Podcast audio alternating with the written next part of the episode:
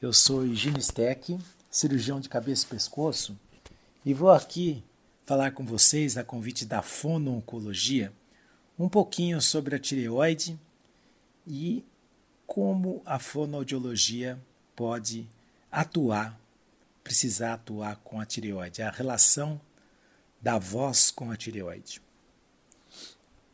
Muito bem, a tireoide é uma glândula é, que se situa no pescoço, tem uma, um formato de uma borboleta, tem cerca de 15 gramas apenas e ela é responsável pela produção de hormônios fundamentais para o metabolismo do, do ser humano. Então, é, o excesso desse hormônio pode levar ao hipertiroidismo, que é um aumento do metabolismo, e a falta desse hormônio pode levar ao hipotiroidismo, que é a uh, lentidão do, do metabolismo. É, na tireoide também é, aparecem nódulos e esses nódulos a gente tem que muitas vezes investigar de acordo com a característica do nódulo para uh, fazer ou não um diagnóstico de câncer. O câncer da tireoide é um dos tumores mais comuns, principalmente em mulheres, e ele aumenta a sua incidência eh, na idade adulta. E, e, é um câncer que muitas vezes responde muito bem ao tratamento cirúrgico, geralmente. A cirurgia eh, do câncer da tireoide inclui muitas vezes a retirada da glândula da tireoide e esses procedimentos que se faz na tireoide eles podem a, alterar a voz uh, dos, dos, pacientes porque uh, a, a inervação das cordas vocais passam é, muito próximo à tireoide. Na verdade, entre a tireoide e a traqueia passa o nervo laríngeo recorrente, que é o nervo que é, que é o responsável pela mobilidade das cordas vocais.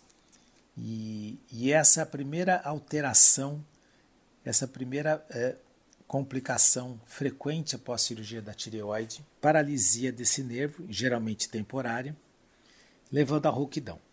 Então, a, a, cirurgia de um dos lados da tireoide pode levar à rouquidão por paralisia do nervo laringeu recorrente. A incidência dessa, dessa complicação é em torno de 5 a 6% dos pacientes submetidos à cirurgia e geralmente é uma complicação temporária, que depois é, volta à mobilidade normalmente, a não ser que o câncer ele é, muitas vezes invade o nervo e muitas vezes leva essa paralisia definitiva até sem, sem a cirurgia, muito antes da cirurgia. A paralisia então de um dos nervos hum, da, das cordas vocais leva à rouquidão e um risco maior quando ocorre paralisia bilateral dos nervos laríngeos e essa uh, situação, além da afonia, pode levar a uma insuficiência respiratória, porque a paralisia uh, das cordas vocais medializadas pode levar a uma insuficiência respiratória e até uma necessidade de traqueostomia para os pacientes poderem respirar. É, além dos, do, das alterações dos nervos laríngeos, nós temos também o nervo laringeu é, superior. Além do laringeu recorrente, nós temos o nervo laringeu superior, que é outro nervo que pode ser alterado nas cirurgias de tireoide, nas tireoidectomias, e levam muitas vezes a um, a um leva muitas vezes a uma alteração no timbre da voz. O nervo laringeu superior é tido como o nervo das notas agudas, o nervo das, dos cantores, né, dos agudos dos cantores. E a sua lesão pode levar a, é, a, a, uma voz mais, mais grave. Né?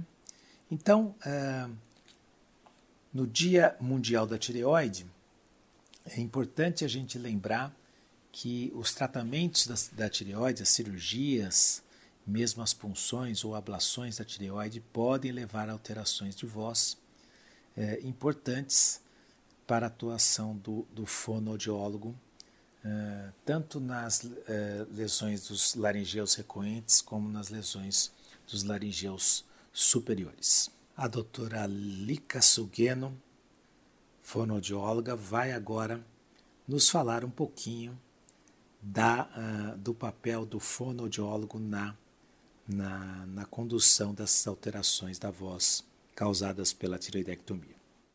Olá a todos os ouvintes do Fononcologia Brasil. Obrigada ao quarteto fantástico que criou esse perfil, né, com essa preocupação de conscientização e de informação para muitos que atuam nessa área, não só para fonoaudiólogos, mas também para pacientes e outros profissionais da equipe multidisciplinar de oncologia. Hoje é 25 de maio, Dia Internacional da Tireoide. Estamos então na semana de conscientização da tireoide essa é uma data criada desde 2008, estabelecida pela Federação Internacional. Dr. Higino Steck me antecedeu com comentários importantíssimos sobre a, glândula da tireoide, a função importantíssima no nosso metabolismo, as doenças né, e os tratamentos possíveis. Eu, como fonoaudióloga, vou aqui comentar então que os problemas relacionados à voz, respiração e deglutição, eles, eles podem estar presentes inclusive antes de qualquer tratamento em algumas doenças de tireoide. Sejam doenças tóxicas, né, ou seja, que interfiram no metabolismo.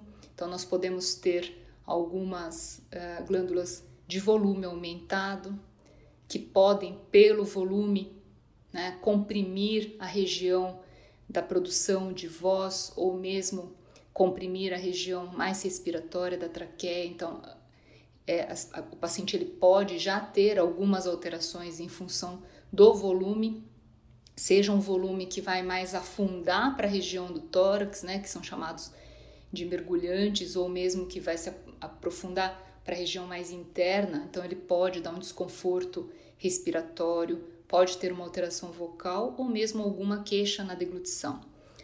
Não são tão comuns assim é, esses relatos no pré-tratamento né, da doença de tireoide. Algumas, algumas pessoas evoluem com doenças mais volumosas que podem acabar comprometendo é, por, por causa do seu tamanho.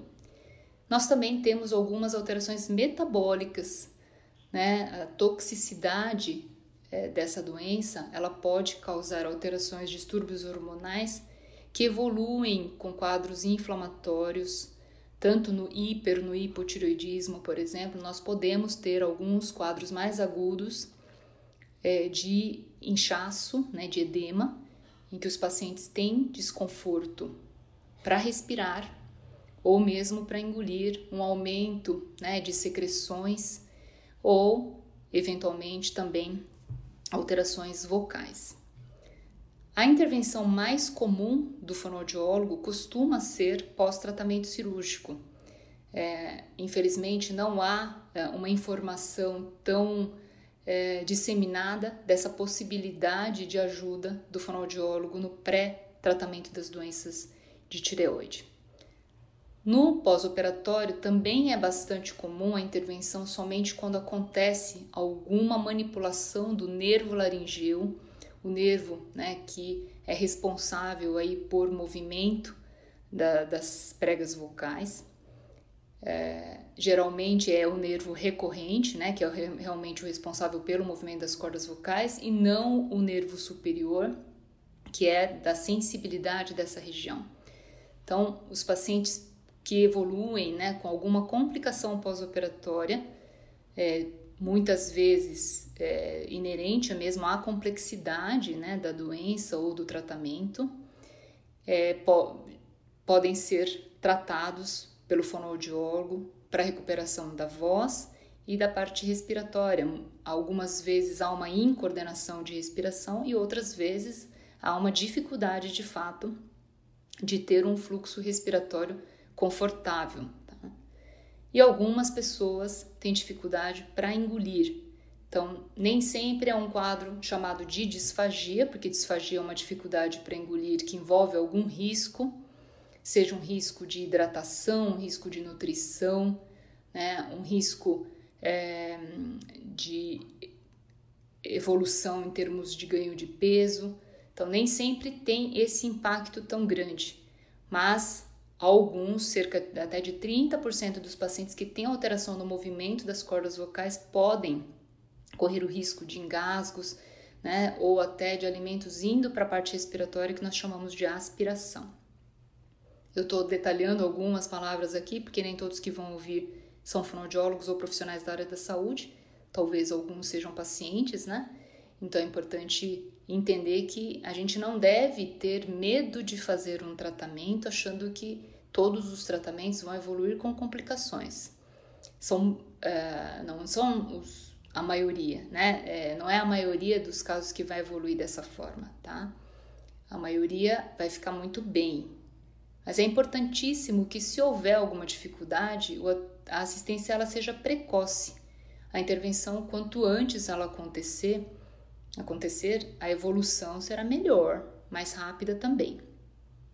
Então, nós temos também dificuldade né, é, em situações bem extremas, que são raríssimas, em que a pessoa pode evoluir com necessidades é, até de uma traqueostomia, que é uma cânula né, colocada é, na região do pescoço para permitir que a pessoa respire, quase sempre também nessas situações raras que acontecem quase sempre, elas são retiradas para que a pessoa possa continuar respirando pelo, pelo nariz, pela boca, tá? Então, todas essas condições extremas, elas exigem uma intervenção muito precoce. É, e quase sempre o fonoaudiólogo pode fazer essa intervenção quando é um quadro agudo, já internado, com o paciente internado. Mas vamos pensar de uma forma geral também que operações de tireoide, mesmo quando não evoluem com nenhuma complicação de mobilidade de prega vocal, que é né, a maior parte das situações, tá bom? É, elas podem ter benefício da intervenção. Às vezes a pessoa tem uma queixa de uma cicatriz que está repuxando, o pescoço, sensação de pescoço curto, ou a pessoa consegue falar no dia a dia, se comunica bem, né, numa fala é, social, mas quando ela tenta gritar, ela não consegue. Ou se ela fala muito ao longo do dia, ela se cansa bastante, ou mesmo a qualidade fica alterada. Então, todas essas queixas elas podem estar presentes. Algumas vezes essas queixas elas são funcionais, é, relacionadas a, a questões estruturais ou mesmo de força uh, muscular ou de coordenação respiratória, mas às vezes é necessário uma discussão com a equipe médica também, porque pode ser ainda né, um processo de equilíbrio de dose hormonal que causa aí uma alteração no ciclo respiratório, né, um, um, uma sensação de fadiga maior. Então, tudo isso deve ser discutido em equipe para uma evolução mais adequada.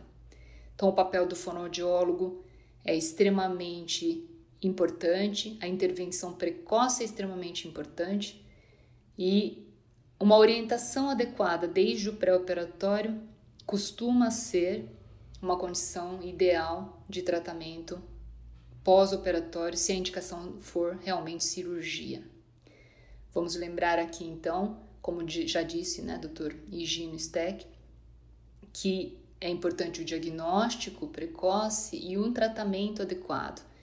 Os endocrinologistas, os cirurgiões de cabeça e pescoço, eles trabalham de forma muito integrada, né, para que esse tratamento aconteça da melhor forma. E o fonoaudiólogo, ele faz a intervenção pensando no aspecto funcional, que envolve voz, deglutição e respiração alta, né? Não, não problemas respiratórios pulmonares, que é uma área da fisioterapia. Deixo aqui uma dica, então, procure informações se você é, não é profissional da área da saúde, ou mesmo se for e que não atua nessa, não atue nessa área, é importantíssimo conhecer a função da glândula da tireoide. Entre é, na Sociedade Brasileira de Cirurgia de Cabeça e Pescoço, na Sociedade Brasileira de Endocrinologia e Metabologia, eles têm um grupo específico que chama tireoide, tireoides bem, né, que é o Tireoide Sociedade Brasileira é, de Endocrinologia e Metabologia. Muito obrigado, um abraço a todos.